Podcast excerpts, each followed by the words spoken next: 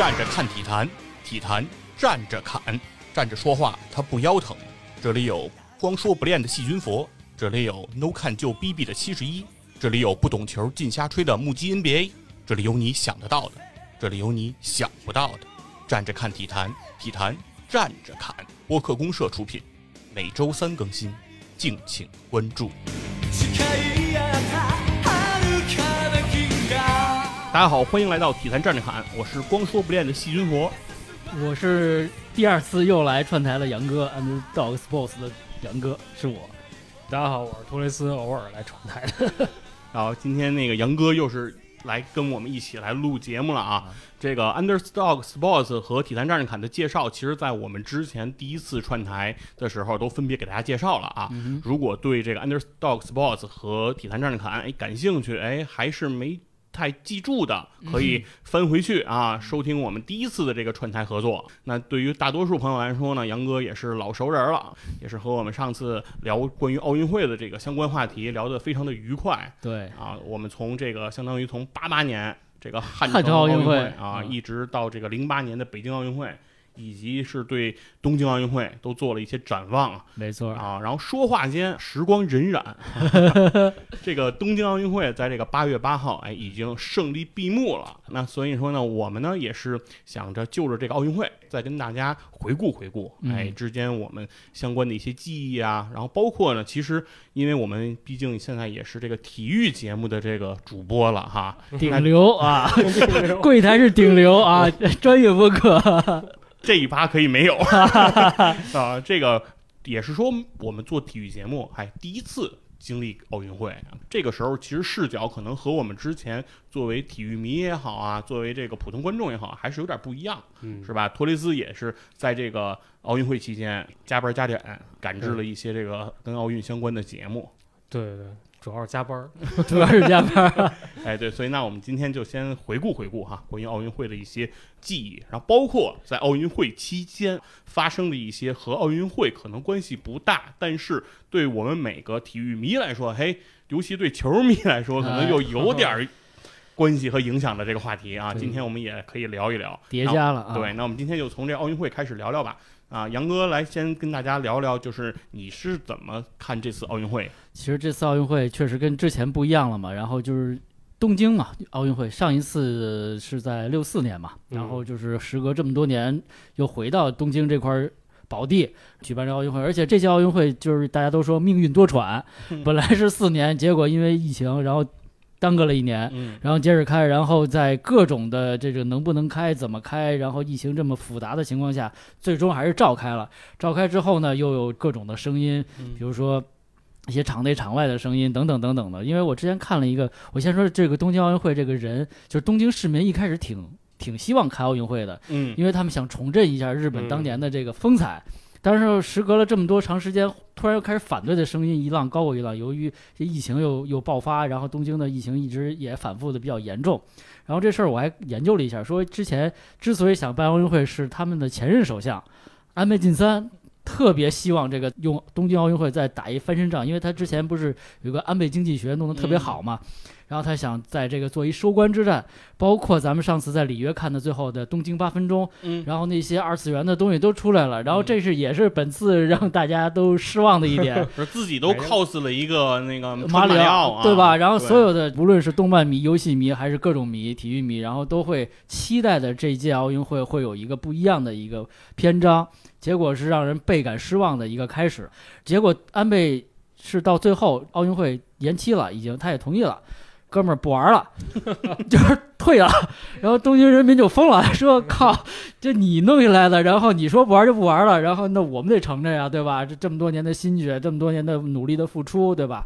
所以东京人民就是非常的反感呀，或者厌恶啊，然后说这个阻止奥运会开始，然后大家的声浪是一浪高过一浪，就让这届东京奥运会就蒙上了一更奇妙的一层色彩。然后再说说这个开幕式和闭幕式都看了，嗯，反正就是因为空场嘛，没有那么多热烈的气氛，嗯然后大家也就是看一个就是大型的舞台舞舞台秀之类的。包括昨天晚上的闭幕式，就是看了前半段蹦野迪，然后大家也没明白是怎么回事儿，对吧？然后就就看一帮人的嗨蹦野迪开始，然后呢，我也能看出来他们表演了什么小轮车呀、街舞啊，为了下一个那个巴黎奥运会做一个铺垫，对吧？但是确实也没看太明白啊。主持人就反正我看央视转播嘛，也没有一个解说、解读之类的，大家就蒙着看呗。然后网上也没有相关的这种资料，然后那些艺人咱们也不熟，比如说日本的一些艺人啊，就看一热闹吧。翻回头说开幕式就更神奇了，就更神奇了，就更看不懂了，是吧？就是弄得这个奇妙、奇奇怪怪的这种事情。虽然说也能看到这个世界的各国的这个运动员入场，有一个世界人民大团结融合的这种感觉，非常好啊，非常好。但是呢，就是还是少了那些的气氛的元素在里面，整体的编排我觉得也很奇怪，就咱们想要的元素都没有 那些动漫的。不过我、嗯我听说倒是入场音乐是用了一些游戏的音乐，比如像 FM 七的那些，对对对，嗯，但是不懂的人呢，他也听不出来，对吧？那我也是非常敏感啊，殿堂级玩家，我可能我觉得能熟悉一些。我是看了那个歌单之后，哦，对，往上对，你知道吗？往上爬，往上找，哦这是什么歌？这是什么歌？对吧？那对日本游戏、动漫不熟的这些观众，广大观众来说，其实这个也是很无无感的一个、嗯。一个开始。你说为什么不会用一些大家比较俗啊？我说了，嗯可能嗯。耳熟能详，比如说像像那个久石让啊，他的音嗯。乐，包括是坂本龙一这种日本嗯。殿堂级的大师，是，都没有，都没有，然后大家就不知所云。那 OK，我们想看一个新的东京奥运会没有问题，但是这也太新了吧？就新的就是都认不着门儿，你知道吗？就是没有一个入门，就大家看的很很懵，就是感觉这个嗯赶紧结束就完了。对，我是听到一个说法啊，是说这个东京奥运会这个开幕式，他们在设置这些节目的时候，嗯说是日本政坛上的各方都在这个奥运会开幕式上想夹带自己的私货对 还是这对戏的，啊，对，就是它里面好像说有一个节目是垒什么。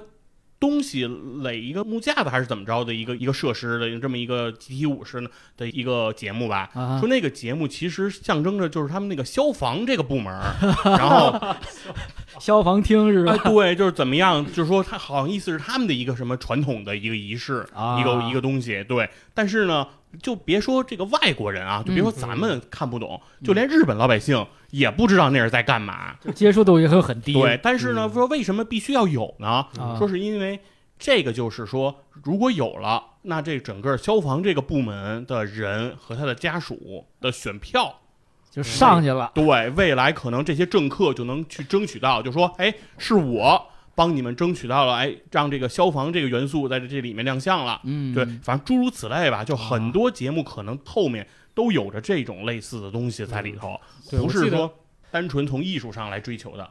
对，我记得他那个主创团队就换了三波嘛，对，他其实原案做的还挺好的，后来公布出来，嗯，就是大家一看，哎，这眼前一亮。后来随着这个日本政坛的一些变动啊然后这个越来越多这种派系往里夹带私货，对，然后嗯更换自己的人马，然后换了一波又一波。后来他整体的预算不是说一百四十七亿日元，后来呢，分到开幕式还有闭幕式的就十亿日元，剩下的钱好像据说都是被这个日本的电通公司给吞了，啊，那蹦野迪我理解了。理解反正钱。是说，对，说电通公司，比如说给这奥运会花了多少亿的日元的这个经费，嗯，但是不公开账目啊就是，说我花这么多，哎，但是你也甭管我花哪儿了。嗯对啊，那财务不都死了吗？是，自杀。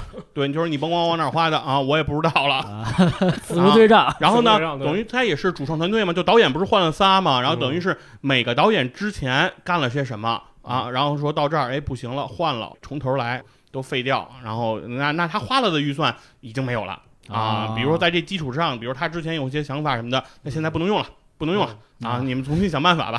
对，所以他其实留给这个开幕式的好像就是六到七个月时间。就是这么隆重的一个世界瞩目的这么一个大型的一个开始，人类比较极限的一种活动了吧？你说世界瞩目，对不对？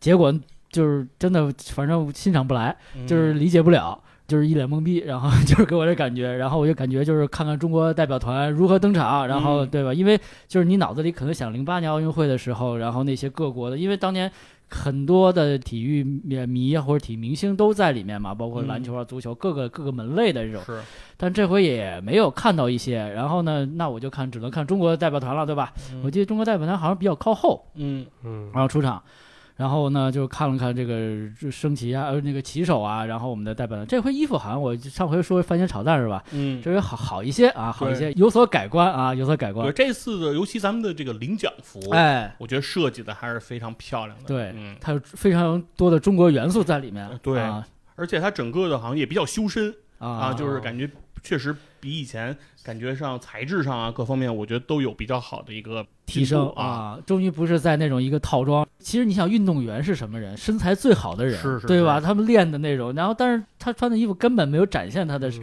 优势，是运动员上都穿不好看，对，就别人甭想了，这衣服啊，商业价值也真不高。嗯对，然后再说开幕式，还是我还是喜欢，我忘了是斐济还是哪儿的那个嗯小伙子，嗯，身材真的挺好的。然后就是就是衣衣服服装也比较简单哈，每每次都那个非非常鲜明啊，对，衣服比较简单，然后但是感觉油抹了不少，倍儿亮，啊锃明瓦亮的就出来。了。我觉得，尤其像这种大的这种体育世界的性的活动，其实给他们更多的是一个展示自己的一个机会，能登上世界的舞台。就在运动这个层面上，我觉得是特别好的一件事情。他们没有什么文化、经济、政治等等，都抛开这些，然后他单纯就是来运动。而且我觉得他们那种人非常享受这个，就是嗯特别喜笑颜开那种感觉，就是这种喜悦或者自信是从心底里释放出来的那种。终于就是带着乡亲们的使命，然后全村的希望。对，然后我来哎跟大家展示一番我的学的本领，或者我这些年修炼的这些功力啊，就是我觉得这特别好。对，我觉得其实不管是最后拿没拿金牌，或者说名次如何啊，只要你到了这个舞台上，其实你已经是人类这样一个巅峰的一个展现了啊。嗯所有我觉得能参加奥运会的这些运动员，我觉得肯定都是一生的荣耀啊。不管你的成绩如何，其实已经都非常优秀、非常厉害了。对对对对对，开幕式其实还有一个印象比较深的，就是他那个点火仪式。啊，印象深是因为他实在是没什么可说的，就是因为我们期待的这个开幕式点火，像过去几届都是各种的哎环节呀、很多细节呀、创意啊，对呀、创意非常的天马行空。然后呢，这个东京奥运会的这个开幕式呢，就一点就就嗯没了，嗯，就感觉少了一半儿。那后来确实也没了。对，完全没了。对，就是虽然我们没有创意，但我们点两回。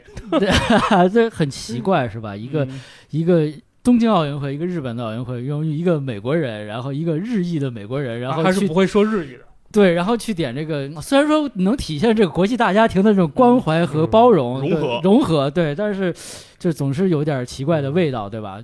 说句不好听，就选不出人来了嘛。你你弄个八村垒，我觉得可能也好一好，是吧？起码对吧嗯？就是你看日本的那个入场式的旗手是八村垒，是吧？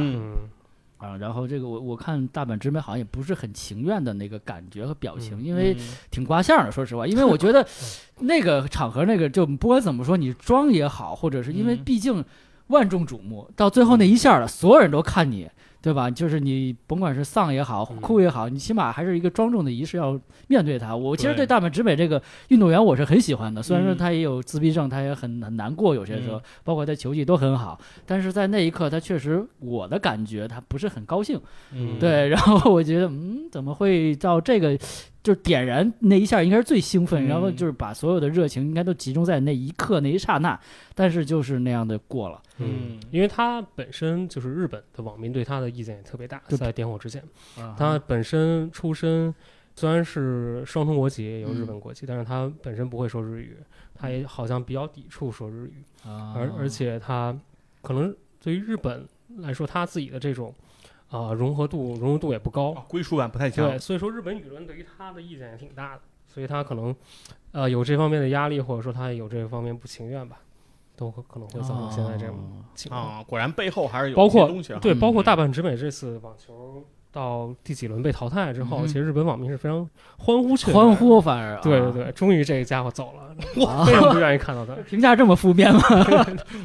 有有点理解不了了。对，我觉得就是反正有点拧巴的，感觉就这些事情嗯就是不是那么顺畅。虽然说这届奥运会本来就不是很顺畅的去举办和举行，嗯但是最后也像那个最后嗯 IOC 主席巴赫说的，就是大家还是更团结，对吧？嗯就站在一起，就是这个会能办，其实能办就不错。对国国际奥委会来说，对日本、对东京政府来，日本政府东京都来说，或者是对全世界人民，就在疫情这么肆虐的情况下，然后所有人民聚在一起，还能把这事儿办成了。虽然说排除了万难，真的是万难，嗯对，你就不可想象。你说在一年前，你说谁敢去，然后谁敢来，谁敢去比赛，然后嗯确实是这样的感觉。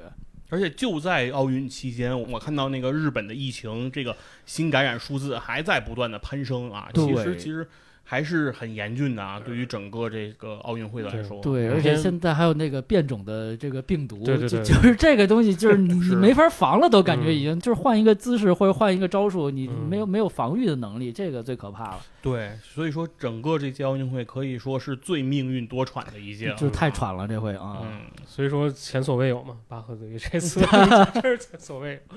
其实我觉得他那个稿啊，他们嗯。每届都那么说啊。啊，，他们哪届都说这届前所未有啊，是这届都会换几个形容词啊，对，我觉得那个夸呗。那个公关稿，我觉得 都是模板性的对对大家好好学学，这特别是考什么四六级。对，啊，都是大词儿，套路全都是。对对对对，对，能增加大家词汇量，是吧？而且我觉得他那个就是肯定前所未有啊，每届都比上届花的钱多呀，这肯定是前所未有。亏的也越来越多。对对对对对对，所以之前那个咱节目《体坛战侃》也嗯聊过一期，这个到底挣不挣钱？是所以那个 IOC 人是很聪明嘛，直接把后两届全卖了啊，甭管挣不挣钱，反正先 先是得干，嗯对，然后挣不挣钱你们自己开始办，预售 预售啊，而且还是两届一下打包，嗯以前都没有。对，巴黎跟洛杉矶一起的，而且嗯刚开始都没宣布是先巴黎还是先洛杉矶，对，说我们呀 开会再研究研究。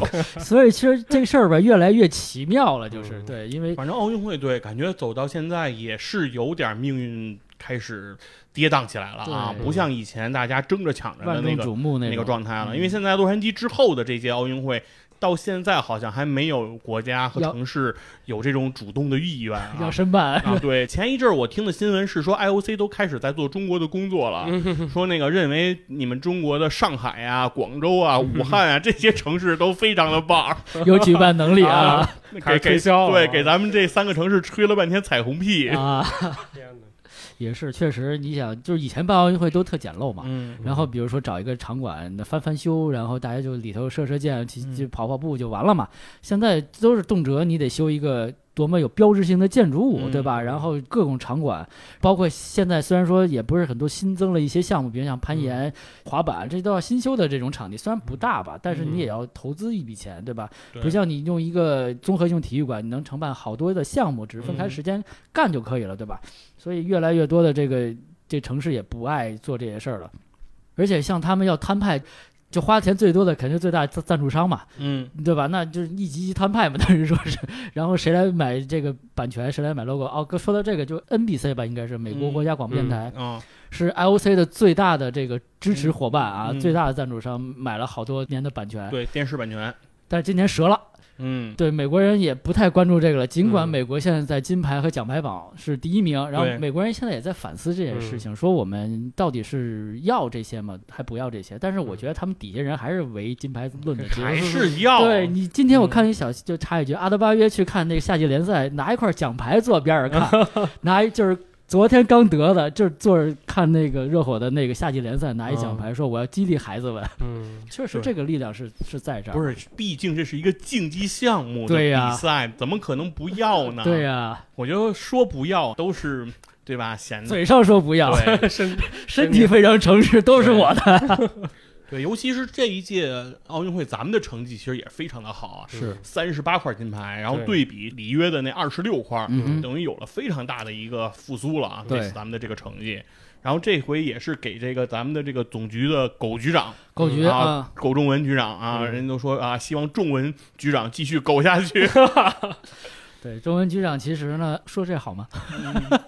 反正到时候再减呗。啊，周文局长其实这样，就是明年的这个冬奥会好像是十二块还是二十二块，十二块吧，嗯金牌，然后就可以退休了啊，啊，就结束了他的他任期。对，对，其实尤其是对于我觉得政府部门来说，嗯奥运会的金牌一定是一个特别重要的一个考量标准。是的，就是说，民众可以说金牌我们不那么看重，嗯但是这绝对不应该是，比如说参赛的运动员啊、运动队或者我们总局的态度，那一定是不会是这样的。对对，大家一定还是希望能能拿得更多，而且确实，苟仲文局长他不是一个行内人啊，确实是这啊，他，不是个体育人啊，嗯。他实质上是一个工程师，是的，对。干电信的，对，他是个工程师，然后他的思维其实也非常的这种理工男的这种、哎这种思维。是。他之前其实是在咱们北京做教育部门的这个副市长啊然后他在任期间，其实他就对这个学区房就开始做布局。嗯其实咱们今年也知道，到了二零二一年，这个学区房终于开始有了一个特别大的一个松动啊，嗯，就说这个学区政策要变成这种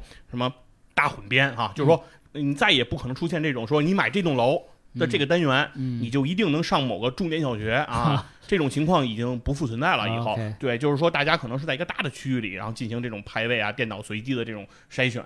这样的话呢，对于某些说以的学校这个来涨价的这些楼盘，那肯定现在都受了很大的影响。嗯然而，事实上，这个布局其实是在苟仲文局长在做北京副市长的时候，早在一三一四年就开始对这个政策有布局和这种规划了。嗯而是到现在，他这个等于是这个政策的力量才开始显示出来。OK，对，但是这个时候他其实人已经不在这个岗位了，哦说明说明什么呢？说明咱们这个狗局长这个做事情，嗯他是比较深谋远虑的。是啊，他比较愿意规划这种长远的这个布局。嗯那这个其实对于我们很多人来说啊，就咱都不说这个政府部门的这些人，嗯其实咱就说咱普通人，咱干工作，咱也不乐意这样干。其实咱大多数人都是想的是，我干一个事儿最好是当天出成绩。对，我今天加班了，我希望明天老板就写邮件通报全公司表扬我。对，或者我今儿加班了，明天可以不来了啊，对休一天给我，对对吧？活儿可以不干了。对我一定得有点这个补偿，哎有我一定得见到点东西，或者说我一旦比如说最近这个季度加班特别多，特别累。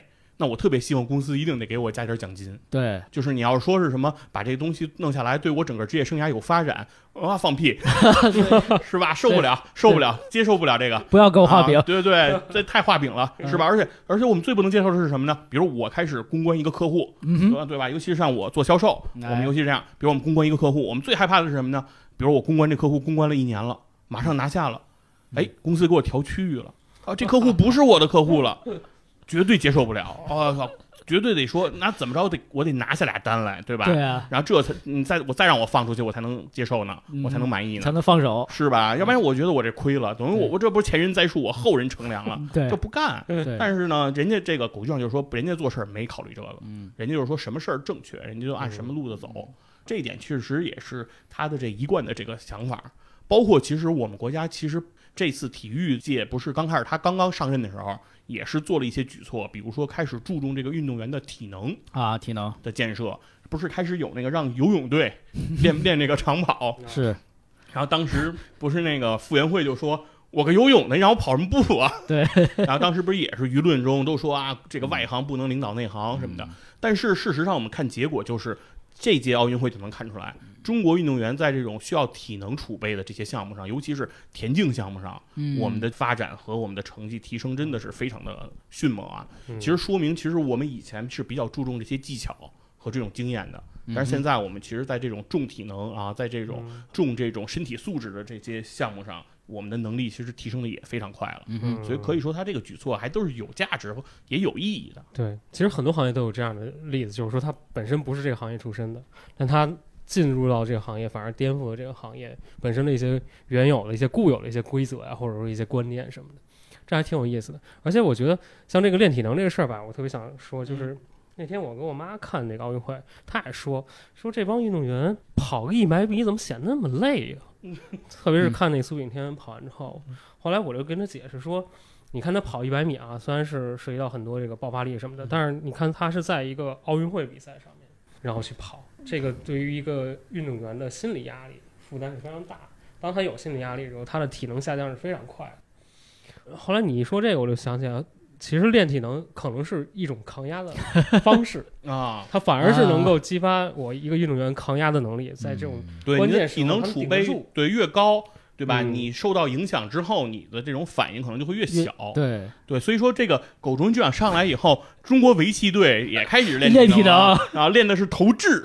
对他这个还是挺科学的，就是说他不是说所有的都跑步啊，围棋就不用跑步，但是围棋让你练投掷。是练手劲儿是吧？我一下给你摁戳了。对，就练你的上肢啊，还有啊你的这个胸的这个力量，对其实也是根据你这个项目的特点，可能是说在你的这个项目中看似不用这些东西，呃但实质上这东西都可能有一些微妙的这种互相的影响啊。你说体能，我就突然想起来，孙悟空可能被打到最后，然后他就因为有体能，还能把那个元气弹攒起来，知道吧？对，主要是孙家人最后还能发波，对不是那个弗利萨不强，对而是因为你体力不行了。你撑不住了。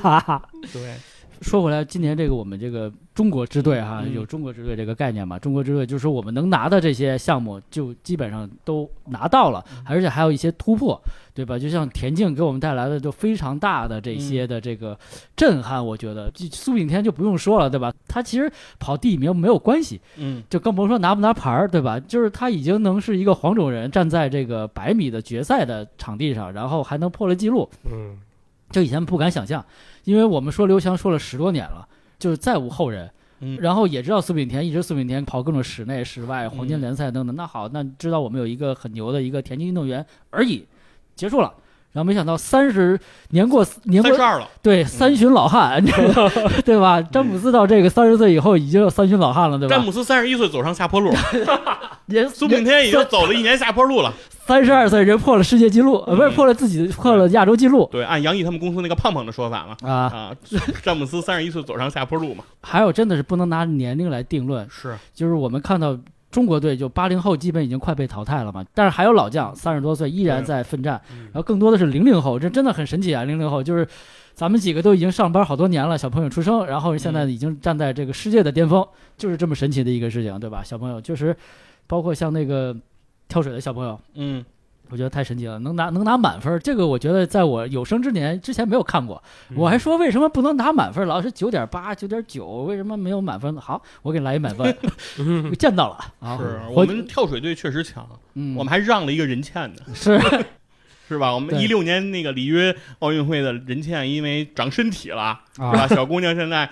说是终于成年了，啊 要长身体了。说这次那个身体发育中不太适合来啊比赛了，啊所以我们就没来嘛，啊对吧？当时那也都非常强，所以跳水队确实是太强了，太强了。对，啊像跳水、乒乓球，就是我们传统的一定要拿的项目，基本上都没有问题嘛。对，而而且尤其看到那个马龙、樊振东的这种传承的这种感觉，包括团体赛，包括他们的对手波尔老将也是在这个奥运会之后退役了。嗯对等等这这种的历史的这种更替的感觉，就是虽然说我们看的更多的是比如现场的比赛，但是这些人的故事其实更有意思。对，嗯对，然后就是看到波尔真的是从一个帅哥，然后变一大叔了，现在还是跟那个中国人在较劲，在打，然后还是一打吃了，然后想想办法，然后发俩球，就是你你能看到这个人的感觉是特别有意思。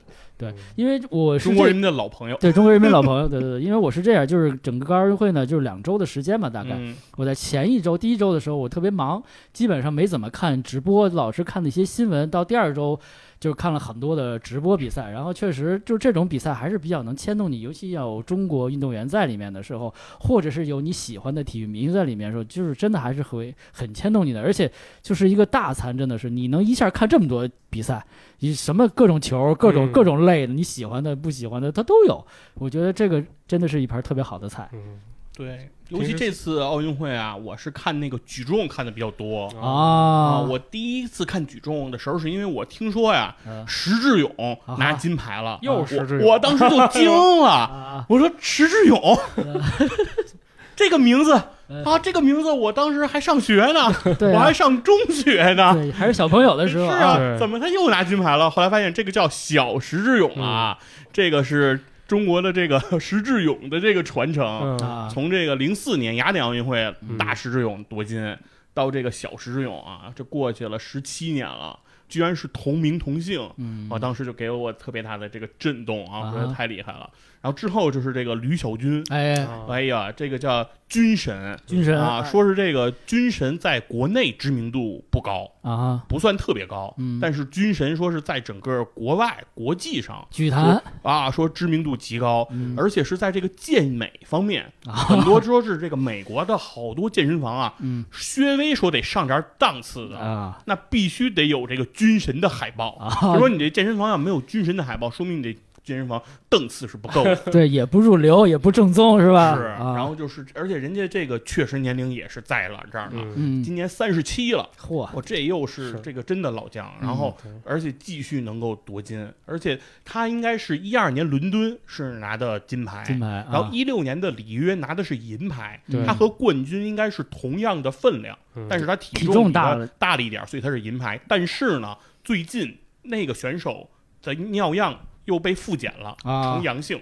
已经开始就是对他的这个进行仲裁了，嗯，就是很有可能啊，就是要取消他的金牌了。哦，如果取消的话，吕小军就是又是里约的金牌，再加上三连冠了，对，再加上这次的这个金牌，呢已经是三连冠了。那真的很神奇。这个是非常了不得的一个成就啊！你像中间是跨了多少年啊？对今年已经是三十七岁的老将。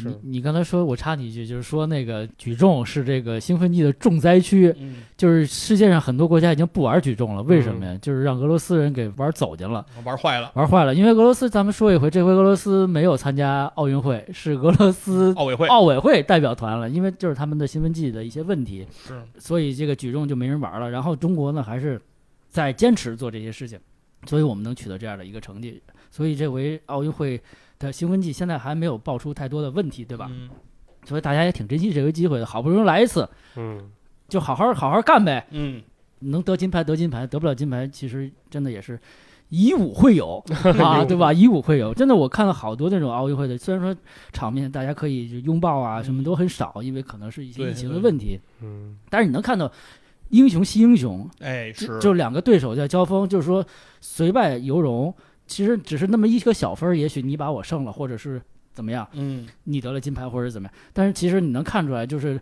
在同一个世界上的平行宇宙，你练你的，我练我的，嗯然后咱们终于到一个时间、一个空间，然后来一决高下，嗯来切磋武艺啊！然后再继续说一个举重的最后一个话题啊，就是这个李雯雯的这个八十七公斤以上级的这个比赛，当时是真给我吓到了。啊哈，李雯雯的抓举，那抓了一百四十公斤的这个分量，超过了很多运动员的挺举分量。嗯，而且这个李雯雯在开始自己挺举的时候，整个这项比赛已经可以说宣告结束了，嗯哼，因为所有的运动员都比完了，三次试举都完了，嗯李雯雯没开把。对，一把没开，嗯。对，然后李雯雯开把开始要的是一百七十五公斤，后来为了礼貌，我们降到了一百六十二公斤。对，就别上来那么突啊对，然后一百六十二公斤一举，三百零二公斤夺冠了啊，啊！超出第二名二十多公斤夺冠了呵。然后没结束啊，主要又举了个一百七十五公斤，嗯打破了这个世界纪录了。啊打破完世界纪录呢，大家就觉得那赶紧换衣服吧，这事儿就算了。结果李雯雯又上台了返场啊，举了个一百八，然后给大家表演了一下，最后啊太嗨了。嗯而且那场比赛我是我听到的这个奥运的会的解说嗯最为能够体现奥运精神的一场解说。嗯啊，当时我听的那个解说的两位是叫焦岩峰和田涛啊，两位老师，其中田涛也是一位奥运举重冠军啊，也是咱们的这个举重的这个名宿。嗯两个人在解说的时候，那真叫是给每一个运动员加油啊！嗯呃所有运动员开始发挥都是加油啊，一定一定一定一定成功啊！嗯然后有的运动员举起来之后犯规了。啊，嗯就是那个亮的是红灯，然后运动员去申诉。嗯一般往往这个局面下啊，往往这个解说其实并没有那么多说支持他申诉一定要成功的这种感受啊。嗯但是咱们这两个解说特别期待着说他能成功吗？嗯哇，他成功了，嗯真为他感到高兴。对，我觉得这个真的是也是这回我们的一个改观，是整整体就是，其实你要为对手高兴，对吧？对因为你有好的对手，才能更能成就你自己。也许，是但是你不能你你不能打一堆臭鱼烂虾，那有啥意思啊？对不对？这是你那就把然后整真的是给他们高兴，说有一个嗯运动员应该是突破了自己的最好成绩。举完以后，在那个举重台上啊，趴在地上那儿捶着地那捶地啊样那样嗯那样欢呼，然后那个我们的这解说员说：“哦，举重我们看的就是这个，太棒了。对，就是我是我觉得看到的最和谐的、最棒的一个解说了。对，可惜可惜下届奥运会举重少了几项，哦，减少了减少了应该是减少了四项左右吧。哦，这回是应该是十四项嗯，啊下届应该是十项，哦，然后放了几个这个霹雳舞啊，啊，法国人爱玩的东西，什么街舞、小轮车是吧？对，对，反正这个是大概关于项目的一些感受啊。那托雷斯呃聊一聊，就是你看这次奥运会，因为咱们也是开始做节目了嘛，然后你也还做了关于这个没有参加奥运会的这个项目是吧？关于相扑，因为开始一说东京要有奥运会，其实我们都觉得相扑一定会在奥运会里哈，这是日本人感觉玩的最溜的一个项目了。但是最终其实是也是没有哈。嗯，然后我觉得就是你对这届奥运会这块的这个观察都有哪些？先从相扑说起吧。其实相扑连这个表演项目也没有入选，我觉得也挺意外的。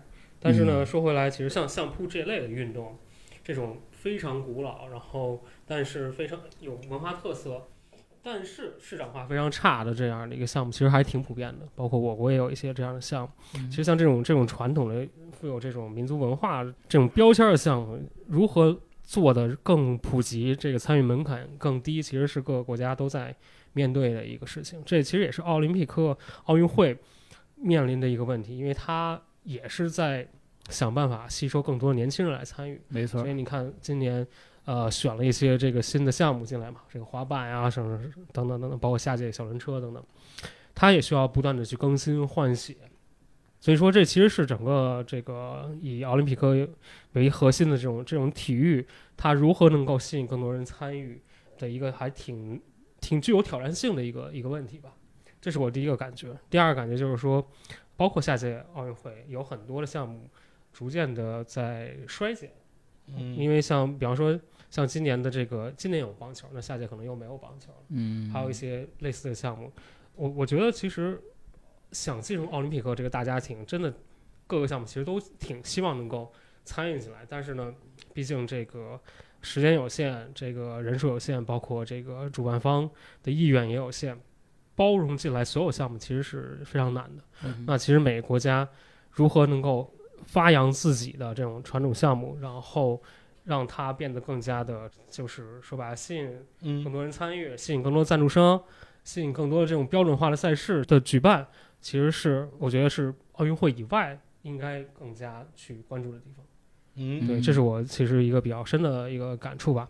其实要说回到具体的这个项目来讲呢，嗯我个人是其实是非常喜欢看这个击剑的，因为我以前嗯就是耍过一段时间击哦剑，哦，练过，耍过剑，耍过剑，激光剑，对，所以所以还挺感兴趣。像咱们这个嗯。女侠一般的这个孙一文，孙一文，孙一文哇，嗯。真是太帅了！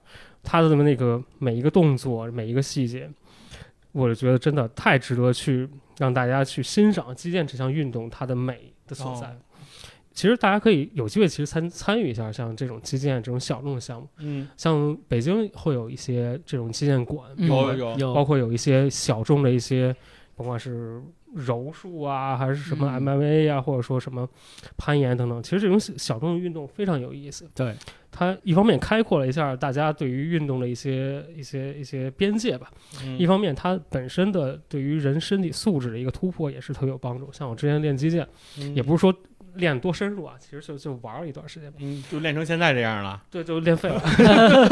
没 有 没有，啊。它最基础的就是那个那个扎那个弓步，哦，那个是非常苦的一个运动，一一一个一个这个训练的项目，但其实对身体特别好。哦，就是说别看击剑是手上的活儿，嗯，但其实下盘很重要。对对，下盘它的脚步啊，对，嗯它其实跟拳击有点像嘛，这类的嗯项目。其实各个项目它都有不同的对于身体是部位的一些不同的侧重。嗯其实非常有意思，你可能攀岩更多是练上肢啊，练背。嗯那你看像击剑这种，它是练下肢，会也非常侧重。嗯，说白了，大家多参与，有机会多参与一下这些项目嗯是非常有意思的。没错没错，嗯确实像那个托雷斯说的，就是嗯运动嘛，不仅仅就是三大球、对跑跳投。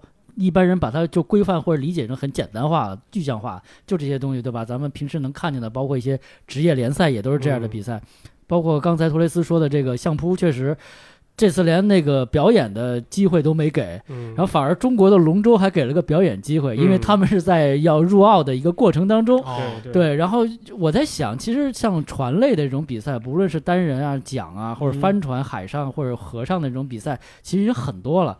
但是龙舟还是不一样，嗯。它有一个韵律在里面，有划的，有喊号的人，必须是那个标准配置，然后那船还必须是个龙头，对对对，对，就是很有就是文化的符号有文化内涵，对文化符号内涵的象征的意义嗯在这里面，而且比如像加拿大，它在冰上龙舟也开展特别好，哦，因为他们是在冬天会很很久，然后他们会嗯在冰封的湖上做冰上龙舟这样的一个、哦。一个比赛的方式，然后那可能也是另一种发展，因为我们一般认为龙舟就是在水上进行，但但是在那个纬度更高的地方，他们可能有不同的玩法。嗯，诸如此类的吧，包括一些小众的项目。其实我觉得运动其实真的是开阔人的视野，然后就是锻炼身体嘛。嗯，还是回到那个就是动比不动强，对对。然后再插一句特别有意思，说那个什么叫奥运会啊？说一帮需要锻炼的人、嗯，看一帮需要休息的人在 在运动，对对就是对，成那个说什么几万上亿的人，对说急需运动的人啊，看着几十个 急需休息的人在那儿运动，对。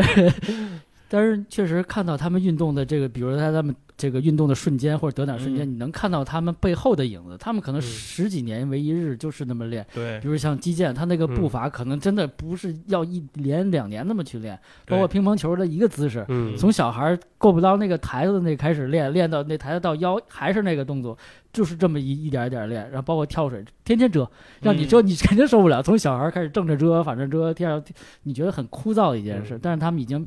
变成肌肉记忆，已经变成是是变成自己身体的一部分了。对，而且咱们这次这个又回到咱中国队啊，哎，中国代表队就是这回咱们这个在奥运备战周期中，也是有一些现在比较创新性的玩法啊。嗯是有一个就是咱们叫交换项目，互相体验的一个。啊我是看了这么一个，就央视有这么一个片段，讲的是这个就是吕小军啊，啊咱们军军神和咱们这个跳水的这个冠军。说两个人是有过一天啊。啊，互相交换项目，就是跳水的冠军教这个吕小军这个跳水的动作，然后吕小军去教咱们这个跳水运动员这个举举重。重，对，怎么往上上翻，啊，对，教你做这个上么挺腰，对，然后非常有意思啊，啊。就是两个人，然后先开始吕小军站在那个十米台上，其实其实咱们想象一下，就是咱们常人不敢站那个十米台，是。但其实吕小军。人家那么大的大力士啊，感觉那么英勇无畏啊，嗯其实站在十米台上他也虚。对他刚开始往那一站，他说腿也抖呃对，他说：“哎呦呦，别让我站了。晕。”对，然后两个人交换以后，其实互相之间都会评价对方这个项目的难度也好，嗯还有这个核心的这个力量的需求也好，然后也会说对方这个项目虽然很短的体验，但是也认为体验了这一天不耽误啊，嗯因为互相之间也有借鉴和这个吸收。比如咱们跳水的运动员就说：“哎，这个上肢的这种力量的这种训练，其实对我们跳水运动也很有帮助。比如说这个倒立。”哎，对吧？然后据说郭晶晶就是因为这个倒立这个动作做不了，所以郭晶晶就没参与过十米台的这个他都项目三米板哈，对他都是在三米板三米板上是没有倒立的嘛，没有对但是在十米台上就是有倒立项目了。嗯所以说这个就是说上肢还是很很有很有用啊，嗯这是咱们跳水运动员的反馈。那军神这边也说，就是跳水运动用到的这些核心力量啊，然后这些技巧啊，包括在蹦床上怎么训练啊，说这种感受都是 练举重我们从来没有的。对然后对他来说也感到非常有意思啊，也比较有用。对，其实这种跨项目之间的借鉴还挺多的。嗯，像特别有名，如果大家看看篮球的话，就是有时候发界外球，大家站成一排哦，那种场景，可能大家会一个战术，一个战术。这套战术最开始是从橄榄球那边借鉴的。啊，哦，其实这种跨项目之间经常会有一些这个小的一些借鉴，其实还挺有意思的。嗯，足球踢任意球的时候，我我也见过他们啊站成一排，就是也是那个就是人墙是吗不是不是战术任意球，就是那个哦必须要传一脚那个，好像也嗯排一个队，然后这边也排一个队，啊，然后一踢就分散。谁往前跑谁往后跑，然后怎么走一对，阵型我感觉就是说，有一方先排了一个队，然后另一啊方就跟着去排了一个队，然后也不知道对方排这队干嘛。然后随便穿插一下就是。其实挺有意思，因为运动员其实他对自己的身体构造非常了解，然后嗯他们运动的这种基因和潜能很高，他们很灵，哦就是有时候会很灵，比如说就相关的内容，对，嗯。因为我之前就是也是做活动嘛，然后嗯就是我们请到陈一冰，就是我们之前的体操冠军然后他去滑雪，他今年开始去滑雪，滑单板雪，哦。然后他就对这个上瘾，嗯。然后他就很灵，就是他对身体的控制、对对对，协调，包括核心控制力量对控制很好，然后他就一下就爱上。等于说他上手很快。那肯定的。对，然后就是他来说就很很正面的一个反馈，然后他嗯于是就很喜欢滑，对然后我们就喜很就是大家很喜欢看这样的一个，就是说，比如说你是个陆地上的选手，你突然进水了，嗯然后你的表现会如何？嗯对吧？然后你是在一个地面上，或者是你在水上，你突然去一个高空或者半高空的一个、嗯一个一个情况，就是大家都挺有意思的这么一个事。对嗯，张培萌嘛，最典型的、啊，对，这个百米先要雪车对准备冬奥会了。对对对对，这不就是牙买加的那个故事？对爆发嘛？就，是拍过那个电影嘛，《冰上矜持》，嗯讲的就是牙买加短跑队，然后哦那个呃没有选上参加那个八八年汉城奥运会的这个哦四个选手，嗯然后他们呢还是想参加奥运会。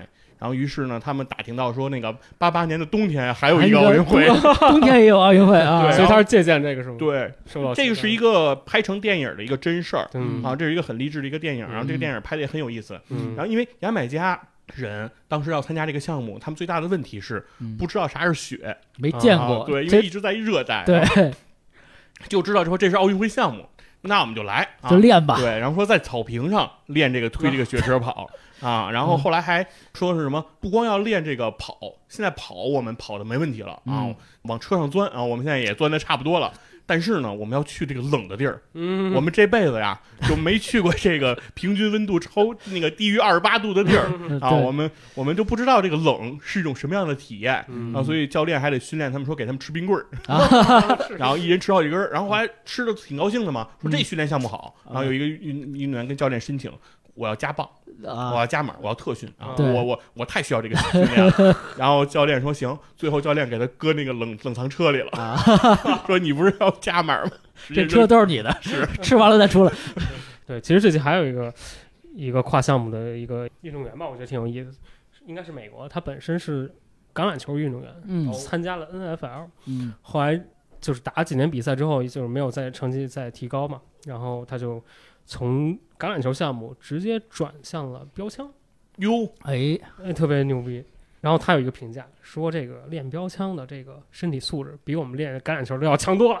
哦，哦，哎，对对，特别特别，因为橄榄球里其实它也涉及到投掷嘛，对对吧？它也有比如长传长传嘛，对啊吧？四分卫四分卫的 从从后场往前传嘛，对吧？但他这个评价让我挺意外，就是说他说练标枪的这个运动员比我们橄榄球运动员身体条件好。啊，嗯那是因为他现在练标枪嘛，他要是标枪转到橄榄球了，肯定就是该换换另外一个说法，就直接撞飞了，你知道吗？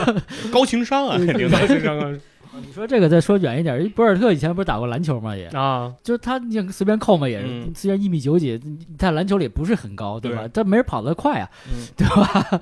就是也挺妙的这事儿，对。是，就他们其实我觉得他们这些运动员还有一个第二爱好或者是怎么嗯样，比如像舒马赫，他也喜欢滑雪滑雪和踢足球，对吧？就是他对他不是那个叫什么，他会兼项，嗯，他不会叫什么只但。是滑雪反正还是危险一点点。是是是是是，主要他滑雪还是滑的已经比较高段位了。对他他追求的是那种野外的。他滑的。野雪，后来对对嗯所以说可能还是稍微来说危险一点啊。对咱们常人现在到这种，咱们到这种滑雪道啊，这这些场馆还都是比较安全的。对，啊而且你还有自己的一个，就什么有一个自己的一个这个等级的一个考量嘛，嗯对吧？大家也是从平地儿开始练嘛，小是坡换上大坡，然后慢慢的，确实这两年热情也很多。咱们一会儿可以说到后续从东京到北京这个这一趴啊，对，然后我最后关于这个奥运会的这个经历这一趴啊，嗯可以也跟大家再稍微聊两句的，就是啊、呃因为这次是我们开始做这个体育类的播客，然后马上就经历了这个奥运会。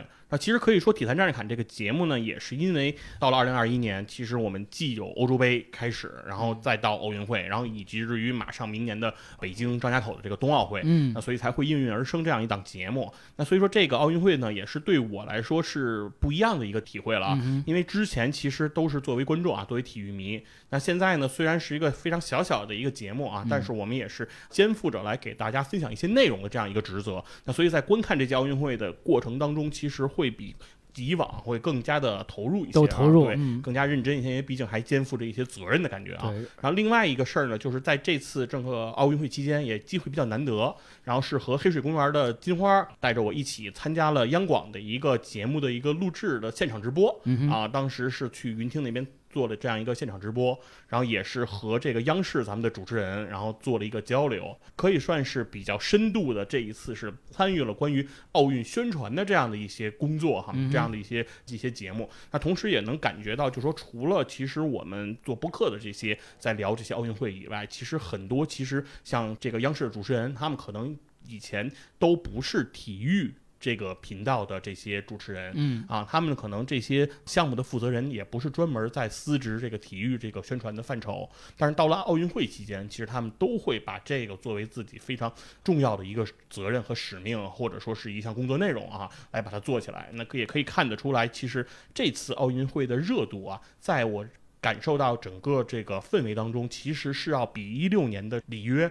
那个时候要强了不少。嗯，在一六年里约那一次，我感觉其实奥运会的热度是有一些回落的啊，是有一些不够热的那种感受。但是这一次，呃，我不知道是因为我参与的更多了啊，更投入了，感受到说热度更高了，还是说事实上感觉到，可能我觉得是因为大家觉得二一年的这个奥运会跟以往都太不一样了。嗯，本来如果二零年照常举办，那可能大家都还是没有太多感觉啊，认为这就是一届普通的奥运会。但是这一届奥运会是差一点儿它就没有了，嗯，然后它再出来，那大家的感受可能真的是有点不一样啊。对，其实那个新云佛说的这个话题也是我对这届奥运会的一个观察。我先说我那个做的节目没有你们那么多，然后一直我也是在听你们的节目，然后因为很高产嘛，在奥运期会期间。确实也是因为，就是像我们这些所谓的新媒体这种矩阵的东西出来之后，会更多的影响到观众，而不像以前只有传统的电视媒体或者互联网媒体，现在更多的一些其他的媒体也是在发生，包括一些这个网络上的嗯文章也好啊，这播客也好，声音、视频等等等等。然后这届的这个奥运会就出现了一些争议的问题在里面，嗯对，然后就是有一些所谓的脑残的人，然后嗯或者是有一些什么各种粉之类的，然后开始互相的攻击啊，在网上以前是没有太多这样的一个表现，对吧？但是这次呢，就是这样的声音更多的出来，也是表现了就是这个媒体的一种变化。就像我刚才说的 NBC NBC 吧，叫嗯他觉得这个收视率下降了，其实他也是在被瓦解。就是很多的人现在不单单是通过电视的媒介来看奥运会这件事情，更多的是通过流媒体或者是手机移动的这些来去看，而且在看的这个画面的时候，还可以实时的互动和分享，嗯这是以前没有的。以前顶多是小时候大家在一个院儿里面，只有一台电视机嗯围坐在一起，然后看奥运会的那个感觉。我觉得现在可能又回来，因为大家同时在看一个屏幕的话，同时可能对这个运动员的表现，或者是裁判的一些打分等等的，然后开始进行一个互动和沟通。我觉得这个是跟以往不一样的这么一个感觉，而且就是说每个人都会在亲历这件事情。嗯在参与这件事情，然后无论是你在黑还是在粉，其实都是在这个整体的活动当中来，也嗯也不会排除到自己。嗯所以就是这种力量会越来越多，然后我相信今后的一些比赛，这种情况会越来越发达。嗯，嗯。我觉得其实今年热度还挺高，可嗯能是因为时差，啊，对。没有时差，只有一个小时，对。比较方便。太方便了，太方便嗯。了。还有我观察到一个变化，就是说这届运动会很多这个运动员比赛完了之后，他在像抖音啊这些平台，他自己的账号非常活跃。哎，不知道这是一个个人的兴趣，还是说可能是一个官方的一个引导啊？但我觉得这样一个塑造这种积极正面、这种这种健康、这种体育形象，其实对于这种短视频平台，对于我们这个青少年的这种发展，还其实还是挺有嗯正向的这种价值的。嗯，我觉得这点还是挺好的。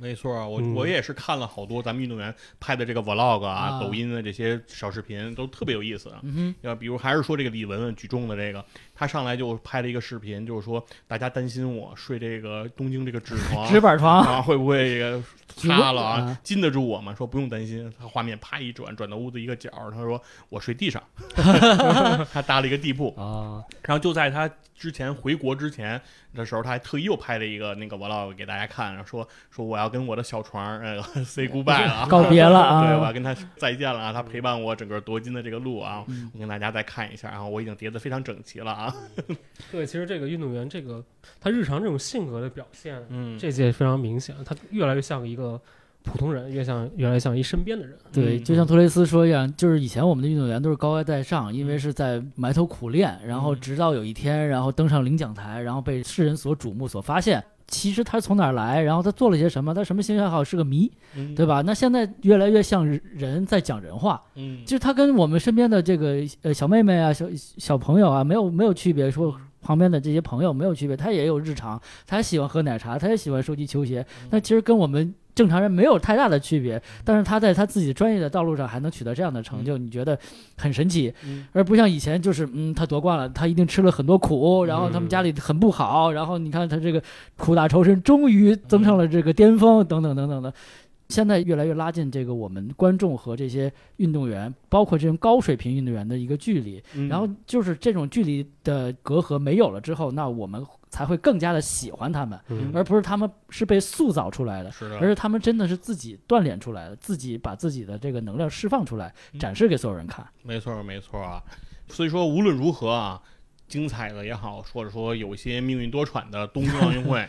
终于过去了。当然，在接下来的一段时间，东京的残奥会也是依然是这个非常的精彩纷呈。对，然后我希望体坛战士侃啊，包括 Underdog 也会去关注关于残奥会的一些内容哈。我们也嗯尽力呢来给大家奉献出一些关于残奥会的看点啊这类的一些呃内容，能够让大家把目光啊不仅仅聚焦在咱们健全人的这个。那个夏季奥运会上啊，也对我们的残奥会提供出一些我们的关注吧。嗯因为毕竟残奥会代表着的东西，其实可能负载东西会更多。尤其是我知道的，就是残奥会的项目，它是分级别的，就是根据你身体的这种残疾程度啊，嗯和你的运动能力的这种缺失的程度，然后会有不同的级别。而在残奥会上特别有意思的一个件事情，就是有很多人刚刚参与残奥会的时候，他是在比较低的那个级别来进行。比拼嗯啊 PK，然后进行角逐。那随着他的运动能力的提升，实质上他的级别是在变化的，嗯他有可能会升级。就是说，他逐渐就是说有一种，相当于说，通过他的努力，通过他的成就，他越来越接近于健全人啊，是有这么一种精神在里头。我觉得这也是残奥会特别大的一个看点了。那就真的是更高、更快、更强的一个嗯，诠释。对啊，所以说不管怎么说，东京的啊奥运会也好，残奥会也好，然后也是终将会过去哈。嗯，那马上其实大家的目光就会聚焦到了明年咱们北京张家口的这个嗯冬奥会啊，对奥运会又一次来到中国。那哎，就是说，那在这里头，我们看看是咱们对这个奥运会，哎对咱们又在中国要召开的奥运会都有什么样的寄望吧？啊，嗯，因为是这样，就是北京呢，作为一个世界上唯一的一个双奥之城，就之前没有第二个。洛杉矶开过两届奥运会也好，东京开过两届奥运会，那都是夏季奥运会。哦，那只有北京这座城市，古老而神奇的城市，它嗯是夏季奥运会和冬季奥运会唯一都在这一个城市举办的这个双奥之城，这也是非常非常神奇的。所以呢，就是我们北京就是再一次站在世界的舞台上展现我们北京人的魅力，然后就是。大家肯定会很想起来，零八年的时候，夏天那个难忘的夏天，所有的不论是志愿者、工作人员，然后是我们所有的运动员的付出，那个还好是个夏天，而且我们第一次举办，这次就不一样了，我们第二次再次，然后迎来了奥运会，这次只不过是冬奥会，然后可能条件会更加的呃严格和艰苦一些，因为就是我们在做奥运的时候会有问到很多的问题，就是比如说雪场，比如户外的游戏，嗯像一些雪场那。条件非常艰苦，很冷，你一定要保证你的设备在低温的情况下正常的运转，哦包括一些转播的设备、一些计分的设备等等的，它的要求是会非常高。它不像夏天一般在嗯大气压正常和温度嗯正常的情况下，它都能使用。但是在很多极端的情况下，有一些设备它是失灵的，嗯包括它的电量会不足的，等等等等的这些东西，都是需要我们要去考虑和克服的。包括一些场地的设计，然后我前两天上个礼拜有幸也是去了一趟水立方，因为水立方哦。它是作为这个二零二二年北京冬奥会的这个冰壶所在的这个比赛的场地，然后它要水转冰，这个是一个听起来咱咱们觉得很正常或者很简单的一件事情，对吧？你把你把一杯水放在冰箱里嗯冷冻室里头池子冻上。对，冻上就完了。但是其实这个是很难的，嗯因为你知道水的体积和密度和冰是不一样的，嗯的你要同等的这样的冻上，而且你也知道，咱们也知道冰的这个平平整度要要求可巨高了，嗯对，它不是简简单单你把一池的水给冻上冰就 OK 了，对，不是咱后海滑野冰那个。对，而且我也听他们的解释，就是说他们一开始提供了好几种方案，说那个嗯要做冰壶场馆没有问题，说可以做，因为这里很适合嘛。然后嗯水转冰，这听起来很简单。第一种方案是要把这个坑不是什么坑，游泳池给填了，然后用混凝土浇灌了，但是那样很可惜，那所有的咱们这个比赛的用的这个。常规的五十米，哎，是五十米吧？就是那个嗯大泳池就没有了，再也没有了。然后水泥混凝土嘛，你除非再敲了再什么。然后想了很多种方法，然后现在是做一个混凝土钢架的一个结构，哦没有填这个呃泳池，然后在上面就底下做钢架结构，然后上面再铺那个冰，然后要制冰，然后也请了很就是国外很强的一制冰的一个工程师，这都没有问题。但是大家也都知道，水立方是一个膜结构，它是个透明的膜结构，这个对冰来说是很不友好。在冬天它是个透镜，其实它会很融嗯很快的会哦消化这个冰。放大镜，对啊，它是个膜结构，对吧？嗯然后呢，就是于是工程师又在这个膜结构中间再加一层膜，就等于说加一帘儿给它遮上，就是让它透光性没有那么，就是哦吸光性没那么好，都是我们的工程师在想的这些问题。也就是说，在冬季的时候，我们做奥运会的时候，我们会把膜盖上，把底下的冰冰面铺好。等夏天的时候，把膜去掉，然后底下嗯恢复成游泳池，哦就是水转冰，冰转水。然后一一个场馆我们要多用，我的天，而且包括一些新风系统啊、制冰，嗯因为你也知道，就是在场馆里湿度、空气、温度都很重要。对嗯一个无论是游泳游泳馆也好，还是一个呃冰壶场也好，他们他们的要求是不一样的。嗯就我们在同样一个空间里头要做一个这样的转化，我觉得就是我们的工程师智慧的想法真的是挺神奇。我只科技啊，改变对对对。生活，对，嗯。这是我们现在拥有的一个场馆，而没有说是完全新造的一个场馆，就是在嗯。我们现有场馆如何去改造它。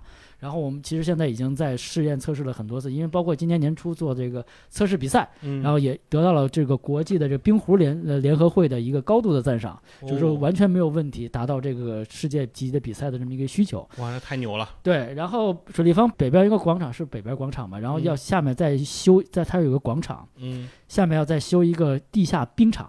哦这样的话呢，就是一年四季恒温的里面，大家都可以以后去底下滑冰。这都是哦我们这一次，我只说了这一个场馆，是为了嗯我们这个二零二二年的冬奥会做的一个准备。哇，这些事情可能我们都如果不是亲历者，或者嗯就看不到这些东西，因为它是在悄悄的发生和变化，杨哥一说，感觉给我们开了好大的眼界啊，真的挺挺神奇的。这个这个，确实太有意思了。因为你你去到水立方，在它的主比赛场还悬挂着同一个梦想，同一个世界，同一个梦梦想，啊。那个 logo 在那儿，然后十米跳台还在那儿，游泳池还在那儿，但是嗯。过了还不到两百天，现在一百九十多天了，嗯。之后就变成另外一番景象，然后变成我们二二年的另外一个比赛的场馆。嗯。所以呢，就是我们的智慧加上我们的努力，我们的信心，其实我想从这个简小的故事来说，其实哦是我们就是能够承办好二零二二年北京冬奥会的这么一个契机。包括像大跳台、像张家口的一些、嗯一些雪场，现在基本上已经都完工封顶了。包括我们新修的冰丝带，叫国家嗯速滑馆，然后也非常的漂亮，非常的棒。然后我相信以后也会成为像鸟巢或水立方这样的一个标志性的一个建筑物。然后一看到那儿，你可能就回想到嗯那一年在这里发生的这些事情。对，然后是这是我们做的硬件的这些东西。嗯然后再说到软件，其实我们为了这些冬奥会，其实也下了很多的功夫嘛，嗯就包括像刚才说的转向的这些问题。嗯包括我们要能夺金的这些热门，大家其实一直在也是加紧的在训练等等。是是是，对，尤其是这有一个美女啊，这个哎咱们滑雪项目上的这个美女谷爱凌，谷爱凌啊，啊，一个在美国出生的一个中美混血，对，嗯不远万里回到祖国毅，然决然的放弃嗯美国国籍，选择中国国籍，对是吧？会中文，这比大阪直美强多了。对，而且就是说绕口令说的都特别好。是吧？啊，说因为他的妈妈就是北京人，北京人啊啊，，而而且是咱们北大毕业啊，就是这种真的是这个学霸啊。啊，他的父亲是这个哈佛毕业，嚯，妈妈是北大毕业啊，真是中美两个这个最顶尖学府的这样结合的这样人才。啊，然后谷爱凌她不仅这个滑雪滑的棒，是已经规划到呃应该是入籍之后啊，嗯为为我们开始这个比赛之后，已经给我们拿了很多块金牌了。嗯在滑雪的这个世界比赛上，已经成绩非常好了，而且她刚刚好像还参加了美国的 SAT，就是嗯所谓美国高考，嗯满分一千六百分。就那会儿老吹一些 NBA 球员哈，说什么文体两门报是吧？嗯对。啊，文体两开花，说学习也很好，一般好像能考个一千出头 都算是不错了，是吧？顶级了，啊，这谷爱凌这美女，人家考了一千五百八十分一共就被扣了二十分啊，以极高的成绩已经考上斯坦福了嗯。啊。嗯。但是呢，为了帮助中国更好的备战冬奥会，然后嗯。选择推迟入学，嗯。就是先不上啊，等到冬奥运会结束，把这个奥运任务完成啊，才会去学校来报道入学、嗯啊，是非常不错啊。而且长得是真好看，对是，然后年龄又小，然后多才多艺。是这我一直在想，比如像这些运动员，比如说专业的职业的运动员，他们要花更多、更大量的时间和精力在训练上面，然后他是用什么时间靠学习，嗯对吧？比如说我们也当过职业学生，对吧？嗯那我们 我们在当职业学生的时候，除了学习，家里也没有什么别的事情要负担给我们，嗯对吧？也不需要我们去跑生计，对吧？你嗯你回家有吃有喝有的穿，但是那样我们也没有没有达到一个职业学生那种叫管理这种成绩，对吧？嗯对，对，我就在想，他们真的是神一样的存在，就像是啊，嗯对吧把把我们玩游戏、看动画片儿时间都用在训练上。对，对，人家还能弹钢琴嗯啊，嗯感觉真的是无所不能，真的是 太强了真的是太妙了。其实运动员自律啊，这个啊！自是我管理，真的太对对对，太了不起了。对对他们从小就受到这种严苛的这种管理，养成特别好的这种自律的习惯，我觉得确实，是。我再插一句，虽然说我们说到北京冬奥会，然后再嗯插一句，就刚完的这个东京奥运会，嗯就是那个奥地利的女车手，然后三十岁自己一个人的团队，然后嗯，得到冠军，那真的，我觉得是另外一种诠释奥运会的就精神，真的是，他没有教练，嗯没有那个营养师。没有嗯恢复师，没有康复师，就靠自己，然后嗯就是个学霸，然后他能计算自己怎么去训练，怎么去跑，就怎么去赢得这场比赛。而且在荷兰运动员其实振臂高呼的时候，他以为他得了冠军，其实在三十七秒之前，奥地利的那个女车手已经比他先了。就是因为他们是团队作战，嗯你也知道要有人顶风阻，有人去嗯去配合，有人嗯怎么样去打一个团队配合，那个人就是一个人。嗯然后我觉得真的是一个人的奥运会，他没有可以说啊，不像我们有有这么多的人帮助他们，嗯他真的是一个人。嗯，知识改变命运。对，我觉得那是个非常极端或者顶，就是挺顶级的一个、嗯一个例子。对这个形象，其实我在很很多这个动画片里见过，就是很多这个 就是用数据啊，各种啊对非常那个高精尖的一些技术去算啊模型啊，然后那个你会看他和主角之间的那个对比，那主角是靠啊什么勤奋啊，或者说一个深山里的一个老师傅带出来的，对然后这完全是科技改变的运动的这个天赋。是。对，所以咱们一直说奥运精神，奥运精神，嗯。我一直其实在这个奥运会期间一直在想，奥运嗯。精神到底是什么？嗯。是更高、更快、更团结，是我们口上说着、嘴上说的这些东西，还是我真的比他跑得快，我真的比他举得高，或者怎么样？其实我觉得，奥运精神真的这个精神真的很妙、很神奇。就是每个人心里其实都有自己的奥运精神，不嗯管是你为了工作也好，为了家庭也好，为了自己心爱的人，或者为了自己，其实你自己都有这个一个嗯小的这个如何去计划训练，或者去达到一个成就。我觉得这个奥运精神真的是五环，真的是很神奇。嗯，在我每个人心里头，对，对。然后说完了这些关于奥运会的，咱们这些回忆也好，展望也好啊，奥运会期间确实也发生了另外一个大事儿了。嗯，哎一个三十四岁的老员工啊，啊，这个 从入妻职，子对妻子没有工作，养了三个孩子，两条狗。哎，真 然后在奥运会期间，别人都是阖家欢乐的在看这个奥运会，可是这个一把鼻涕这个一把泪人，失业了。对，人家是合家看奥运会，他是一把鼻涕一把泪，是吧？是，哎，那托雷斯先跟大家说说吧，这个人是谁呀、这个人是来自阿根廷的，啊，不是过去啊，应该是从八月八号之前效力于巴塞罗那的嗯这个梅西。嗯嗯，昨天我也看了一下嗯他那个发布会，嗯一上台就哭，啊，是整整哭了一一分钟。对，那个场面真是挺让人动容。虽然我不是他的球迷啊，我也不是嗯巴塞罗那球迷，但是那那一刻其实能够看到一个运动员，他从小在那片地方长大，然后他整个职业生涯最辉煌的一段日子都是在那个地方，然后他现在到了三十四岁这个年纪，嗯他不得不要换一个地方去继续他的这个职业生涯。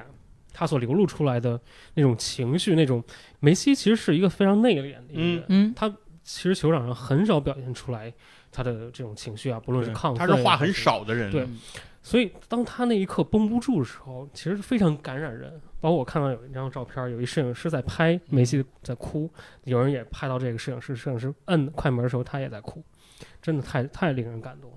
是啊，其实梅西是从十三岁从阿根廷就一个少年啊嗯就来远渡到了重洋来巴塞罗那，来到这个西班牙，西班牙西。班牙队，对，嗯，确实可以说是他的整个足球的生涯吧，是从这里来开始了。嗯而且梅西的身体其实大家都觉得他天赋异禀啊，嗯但是其实他天生来说还是有一些疾病的啊。嗯大家都知道他身高不高嘛，嗯。所以他的其实这个生长激素其实是比较缺乏的，所以他其实一直是在他的这个青春期，他一直是靠外界的这个药物来去维持他的这样一个生长，甚至于包括他为什么会来到加泰罗尼亚，来到嗯。巴塞罗那来进入拉玛西亚，嗯。也是因为巴塞罗那俱乐部承诺来帮他负担他的医疗这样的一个支出，嗯而如果是在阿根廷国内的话，其实是没有俱乐部能做到这一块的。对，嗯啊，所以说他才来选择了这样的一个俱乐部来发展自己的生涯。嗯。那其实他在拉玛西亚呢，后来的事情其实大家都耳熟能详了，对对吧？在这个巴塞罗那从少年 B 队开始踢起啊，然后逐渐过渡，从里杰卡尔德那个时候就已经把他发掘到了一队，那个时候梅西刚十六岁，对也就是说刚来到西班牙三年多，对，就已经上到一队了。而且他一上到一队，就马上得到了当时一队的大哥嗯啊，罗纳尔迪尼奥嗯对梅西是异常的喜爱啊。嗯我现在都记得当时的那一个特别经典的照片，就是罗纳尔迪尼奥在梅西为巴塞罗那打入职业生涯在职业联赛的这个处子球的那一刻的时候，嗯罗纳尔迪尼奥是过去把梅西扛了起来啊，嗯背在自己的后背上跑。真的是说有一种那种大哥，然后照顾这个小兄弟的感觉。嗯大家同样从南美啊来到这里，然后的这种感觉，其实这真的是非常好。嗯啊，而从那一刻，其实梅西也没有辜负哈嗯大哥对自己的这个期望。其实罗纳尔迪尼奥也算是半主动的吧，就是离开了巴萨，然后也是因为知道未来巴萨的舞台是属于这个年轻人的嗯啊，那自己其实当然也是因为自己不自律，还是还也有这方面原因。嗯但是呢，但是他从内心他也是为梅西感到高兴的啊，嗯大家能看得到。那后来就是自不用说了，这瓜迪奥拉的到来，嗯然后对梅西完全的这种释放啊。那个时候就是进入了这个梅罗的那个嗯时代，梅罗交替啊，今今天是看谁拿球是吧？谁捧这个金球？对那就只有这俩人选，没有第三个人都。说可以说是开创了一个特别辉煌的一个时代哈。是有一种说，除了梅罗以后，所有的其他运动员感觉争夺的就是第三人，嗯对啊、是吧？这就是第三人啊。是，比如莱万多夫斯基什么九分钟进了五个球，但是你也不会认为莱万多夫斯基能超过他们俩。嗯对我印象中，那个金球奖第三人变更过很多次，前两位基本上就是梅罗嘛，对第三名什么从托雷斯开始啊，从我自己开始，托雷斯、罗本嗯，是？吧？斯内德，嗯，然后伊涅斯塔、莱万、苏亚雷斯，他经常会变第三人、第四人，但嗯前两个人基本上还是非常稳固的。是，嗯，所以说确实来说，感觉而且梅西已经是成为巴塞罗那不可或缺的一个符号了。对，对吧？因为你没见过梅西，梅西除了穿这个呃蓝白的这个阿根廷的这个球衣，嗯就是穿这个红蓝的这个巴塞罗那球衣，嗯，咱没见过 这个穿其他色儿的是吧？对梅，西穿其他球衣的这种感觉哈，从来没见过，也没有想到过有一天。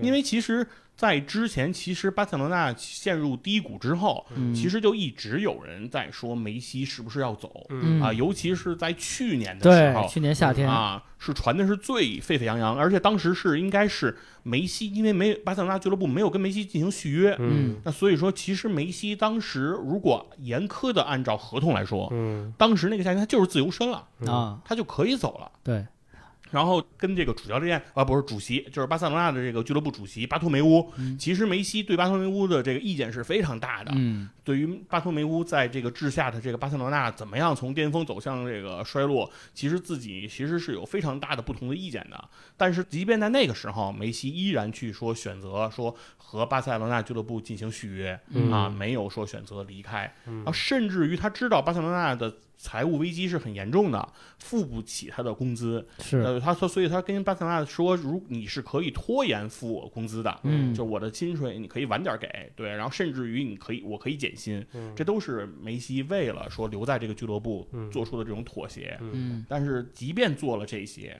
到了这个时候，嗯对，巴托梅乌已经换成了拉波尔塔。嗯那拉波尔塔其实在上一次做主席的时候，其实是把巴塞罗那带到了那个梦二、梦三的那个辉煌之中的这个主席。嗯那甚至于说，拉波尔塔认为肯定也是非常认可梅西的价值这种存在的啊。梅西可能也深知觉得拉波尔塔会认认可他的价值。嗯所以说，梅西在这个夏天嗯夺得美洲杯之后，其实他是很放松的对，啊，他其实是很开心的，因为他之前在国家队其实是受到很多的苛责和这个压力的和。质疑，因为在巴萨踢得好嘛，嗯但是都说回了国家队啊踢得不行，就不玩活了，开始对，啊很多人就说梅西你是不是个体系球员，对吧？啊，你必须得在拉玛西亚那个体系里，在踢踢卡卡那个体系里，你才能盘活你，对你才能发挥作用啊。到了阿根廷国家队，你是你就啥也不是，嗯对吧？都是一直这么去说。那梅西终于得偿所愿了，说美洲杯我拿下来了，对吧？嗯我赢了巴西了，对吧？那我这个终于可以说是啊，嗯舒个心。嗯，然后整个这个夏天，其实我觉得梅西完全没有想过自己续约的问题，嗯。对吧？因为自己无论在西甲嗯。进球数、助攻数，然后包括效率、效率值，然后包括自己的这个过人数啊，这些还都排在第一位的这个水平。对啊，这么多年了。一直是这样，是啊。就是你说一个球员有巅峰，他也没有那么长的时间，是。对吧？就是说，所以说他从来没有想过这件事儿，但是没有想到啊，没有想到就在这个时候就宣布了啊，嗯说不跟你续约。嗯，对他有一段回答这个问题，他这么说的：他说去年那个时候。他是真的想离开，但他没有离开。他坚持了一下，对他，但今年他没想离开，结果离开了，对这真特别像感情。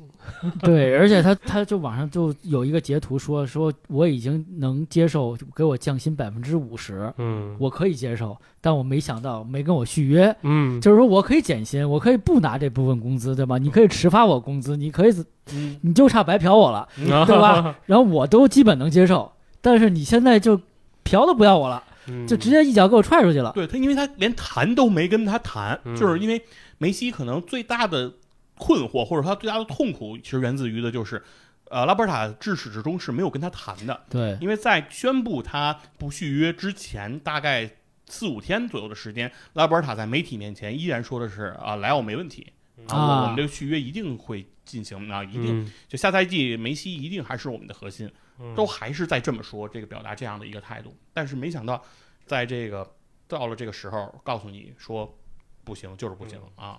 所以这个梅西也逃不过这个互联网三十五岁被淘汰的命运。老员工很多人会这么说嘛，说这个说这个是不是和这个啊，这个我们各个大厂的风格一样是吧？到了这个年龄，照样让你扫地出门是吧？嗯，你别看别看你那个之前有多么好的成就，嗯带了多么好的团队嗯啊，给公司打下了什么样的江山 啊，你岁数到了，对不起。是，对给人感觉确实有点冷酷无情啊。对，因为就是反转的太剧烈了嘛。其实我觉得就是人是有感情的嘛，无论是你在一家公司或者在一个球队效力，其实这么多年的付出，真真正正的在付出，然后最后突然死亡法，这嗯不是踢金球，是只要把球踢进去，比赛结束了，然后吹哨，然后就颁奖。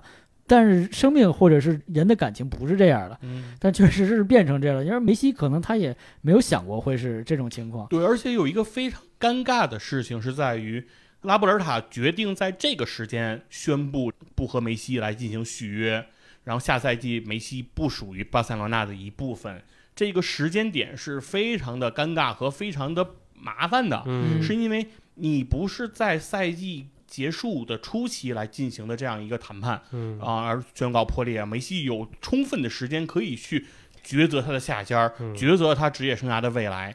而今天已经是八月了，对吧？？马上新赛季就就要要开踢了，嗯那这个时候马上各个联赛的转会截止期就要到了，嗯然后然后各个俱乐部其实对自己新赛季的人员构成的规划都已经做好打算了，该买人说白了就买完了。对，都安排好了。就这么说，而且你梅西要来，梅西是一个可以改变一个球队体系的这样一个球员，嗯核心的，对他不是一个修修补补，对吧？他不是一个边锋这样的球员，不是个角色球员他是绝对是一个球队的核心，而且梅西将会决定一个球队的风格和踢法。嗯那这样的球员一定是这个球队要运筹帷幄很久，嗯来去怎么去围绕你去打造阵容，才去能够做出的选择。而现在你说到了这个时间点了，你说你去找找工作吧，嗯咋去找呀？对吧？嗯对吧？就相当于说你这你已经是一个公司的总裁了，嗯是吧？现在公司跟你说出去找工作吧，嗯，秋招结束了，你对，是啊，招聘结束了都，是啊。你说那哪一个公司现在有一个这个老大的位置，现在能要给给你发 offer 是吧？对啊，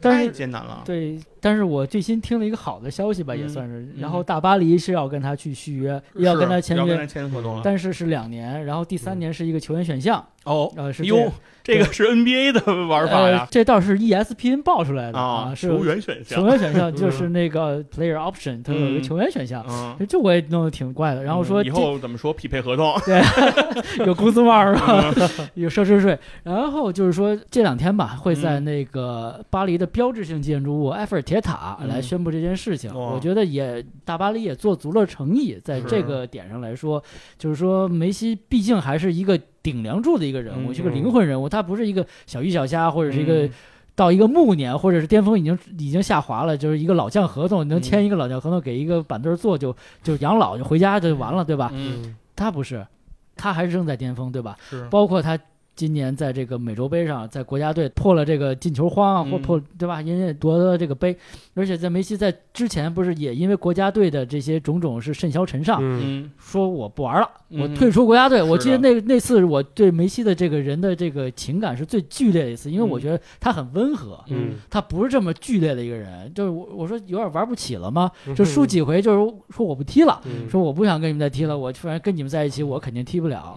但是后来也反转了，对吧？对，那是那个的目标，其实主要是阿根廷足协，对，因为阿根廷足协太腐败了是吧？啊，已经腐败到说球员去踢比赛的机票负担不起，啊，需要梅西自己掏腰包来包机，他们才能去到比赛场地。你说梅西是那掏不起那包机费的人吗？也不是，但是你这种做法，是就是这种歪风邪气，梅西就要治理治理。西无法接受你足协的这种做法了，因为就是这是基本的事情啊。因为好像觉得就是说，梅西你要想去踢，你你自己掏钱，要不然你甭踢了。就是说你有钱你出钱呀，是对吧？那但是这话不是这么说，对吧？是对，嗯所以就是我觉得第一次我觉得梅西会有这种改观，嗯然后包括这一次，然后我觉得就是他为什么老是一个受害者那种感觉？因为就是他其实看起来也是人畜无害，业务能力也很强，嗯但是为什么会落成这种下场或者后果？然后我也在分析是不是人性的各种善和恶等等的。嗯但是确实能去巴黎也非常好，是。左手姆姆巴佩，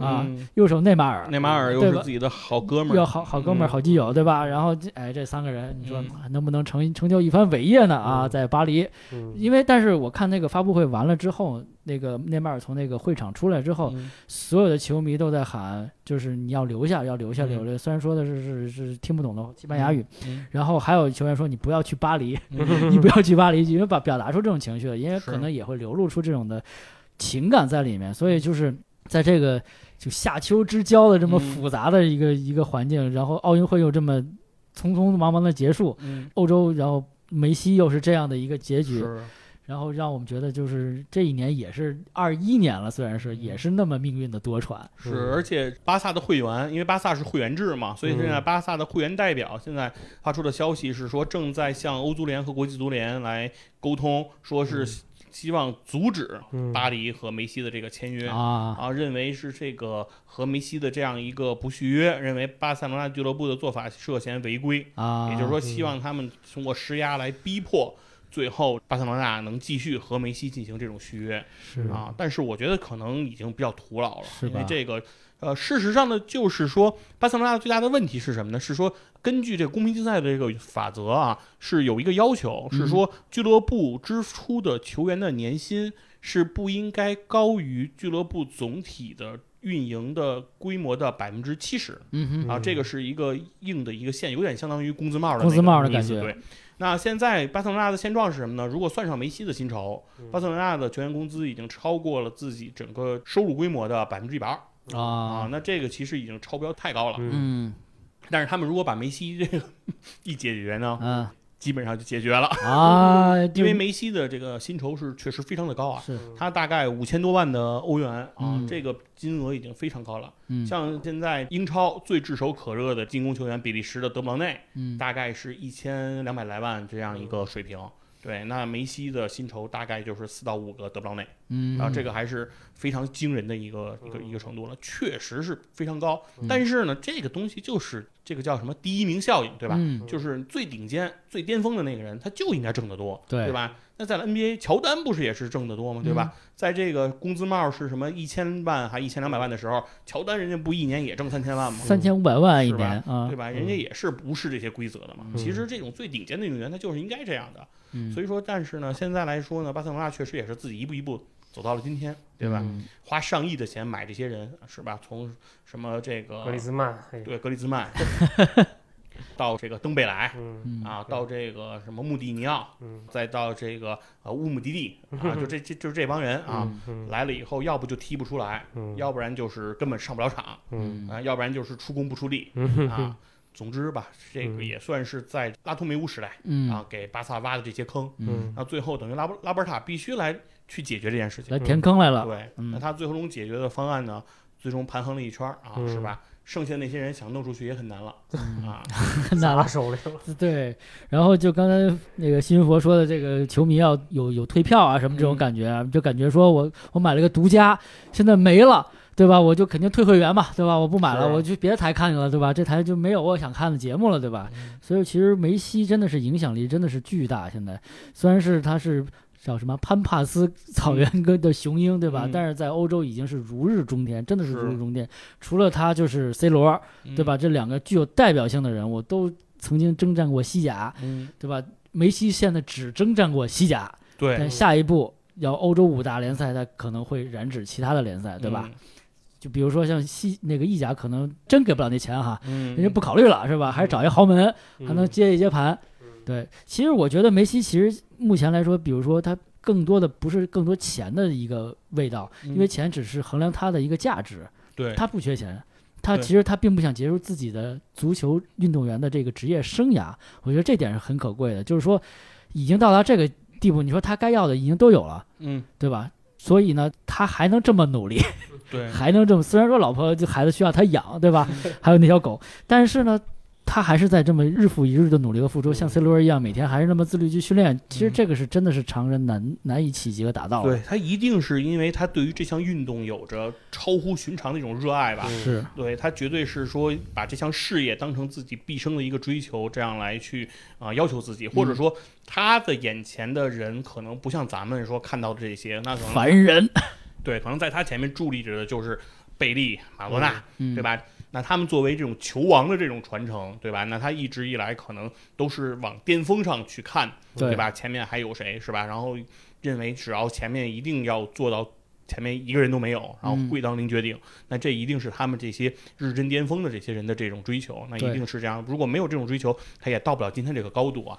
嗯那所以说，其实看到就是梅西最后经历这一切，为什么他会哭得那么伤心啊？嗯我觉得就是他心里其实一直肯定是有那种叫一人一城嗯的这种情节对，特别希望自己能够像曾经或者说是在体育坛体坛上嗯这些标志性的这种一人一城的这些人啊，比如像科比，嗯嗯对吧？像这个诺维斯基哈，这些标志性的这种一人一城，一个人就是一个城市的符号，一个人就是一支球队的这种象征。嗯其实他这一定是他追求和特别向往的这样的一个状态。然后多少年之后，成为这支球队的名宿，然后把自己的整个一切都奉献给这支球队。这支球队在他的少年时期开始给予了他培养，给予了他足球生命的这样一个塑造。那他也用他的一切来回馈这支球队，回馈这个城市。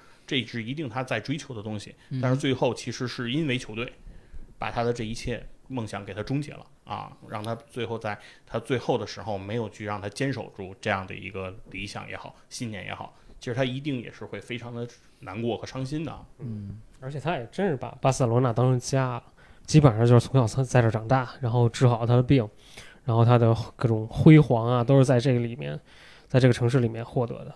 对所以他是他的小半辈子都在这儿过了，已经都。嗯然后你现在就突然让说走就让我走，嗯，就确实像一个被抛弃的孩子哭成那样，你知道吗？就虽然说他也三十多了，嗯但是就是他没想到会有这么一天的到来。嗯他也许想到会离开，或是有某种方式，或者是某种情况，但嗯没想到是用这种的嗯方式去做了这么一个告别被别。扫地出门啊。嗯对，他这个确实会让人感觉到非常的有点悲凉啊，这种感受。而且确实来说，梅西为巴萨拿来的荣誉可真是太多了。是从梅西入主巴萨之后，梅西所得到的这些荣誉，西甲冠军也好，嗯欧冠的冠军也好，都超过了巴萨在梅西之前得到荣誉的这样一个总和。嗯是，啊，那也就是作为一个百年俱乐部，其实是因为梅西等于这支俱乐部的成色整个上了一层楼，对吧？实，实际上来说，可以说没有梅西的话，那巴塞罗那其实能不能到今天这个高度，对吧？嗯是不是那支什么人人畏惧的叫宇宙队，是吧？嗯当时的那那个时候，能不能把拉玛西亚或者踢踢塔卡这个些东西传的让人津津乐道，然后嗯甚至帮助西班牙，嗯，对吧？帮助托雷斯嗯托雷斯是靠自己，是靠自己。间接帮助啊，间接帮助托雷斯叔叔，不是有托雷斯、托冯斯和托雨斯这几个叔叔吗？就是说帮助西班牙拿到这个冠军，也不能不说没有梅西这种间接的功劳吧，因为嗯，整个其实，在拉玛西亚的那些人，其实整个这个体系的围绕，其实也是由于梅西的存在，这个体系才得以开始发扬光大吧，可以这么说。所以说，我觉得到今天，其实梅西面对巴塞罗那对他做的这一系列来说，确实是有一点点让人觉得俱乐部有点不近人情了。是啊，然后是甚至有球迷已经说说我们甚至现在可以接受梅西转会到皇马，啊，说梅西如果去皇马，他受到的攻击和责难嗯一定不会像当年路易斯菲戈那样多。从一个加泰罗尼亚地区，对，然后对吧？确实是这样。虽然说我们也了解和理解这是一个竞技体育、商业体育的这么一个范畴，对吧？但是我们一开始也会觉得这些球员就是将人贩子要买来买去，嗯，对吧？但是确实这是商业体育的一部分，对吧？对但是没想就是对于情感来说，就是一般的球迷来说，接受起来真的是很困难，很困难。嗯因为你把你所有的情感，所谓的一些人的青春，嗯那一代人青春从一开始看巴萨的球，一直到现在，嗯，他的记忆里，巴萨就是拥有梅西的那支巴萨，对对吧？直到梅西退役的那一天，可能就不再是他所熟悉那支巴萨。就跟我们看，比如说像乔丹或者科比，那那支那支球队，无论是公牛队也湖人队也好，只有他退役了之后，那是后面的话。但他们的记忆里的，他们的青春里，他们年少的时候看球打球的时候，那个年代，就是那些球星在陪伴他们。嗯但现在这个人突然消失了，还是由于这个原因去消失的，而不是他自身本身的意愿去，比如说，那他想更好的发展，去更更多的钱等等这样的所谓的一般的这种情况，而现在变得是像这样的一个很难在情感上很难在短时间去接受的这么一个状况。对，所以我觉得就是巴萨的球迷真的挺痛苦的，我认为现在，嗯，对，确实来说，巴萨的球迷、梅西的球迷，嗯，对，因为梅西其实在中国吧，嗯在我们身边其实也是拥有着无数的拥趸、拥趸，。哎，对，然后很多人都是看着梅西的球，然后来爱上足球的。对，对，然后这个时候其实对于他们来说，我想都不是容易的时候。对，嗯啊，那些希望吧梅西把他的足球天赋，不管带到哪儿，带到大巴黎，嗯然后给法甲注入这种活力吧，是，然后让大巴黎也是盼了这么多年欧冠了吧。嗯，啊，如果是梅西真的能够顺利入主巴黎，看能能不能凭自己的这样一个能力，是吧？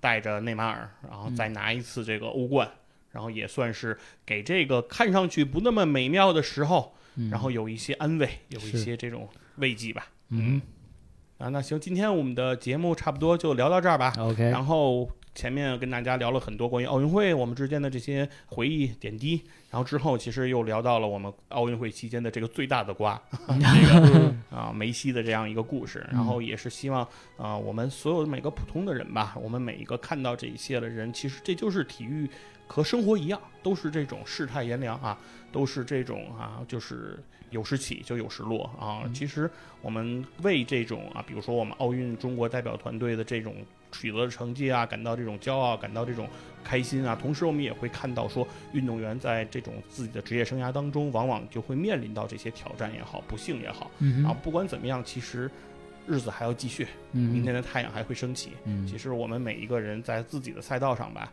然后为自己的明天做着我们的努力，做着我们的奋斗。没错，那非常感谢大家的收听，感谢大家的支持，然后我们下期再见，拜拜。拜拜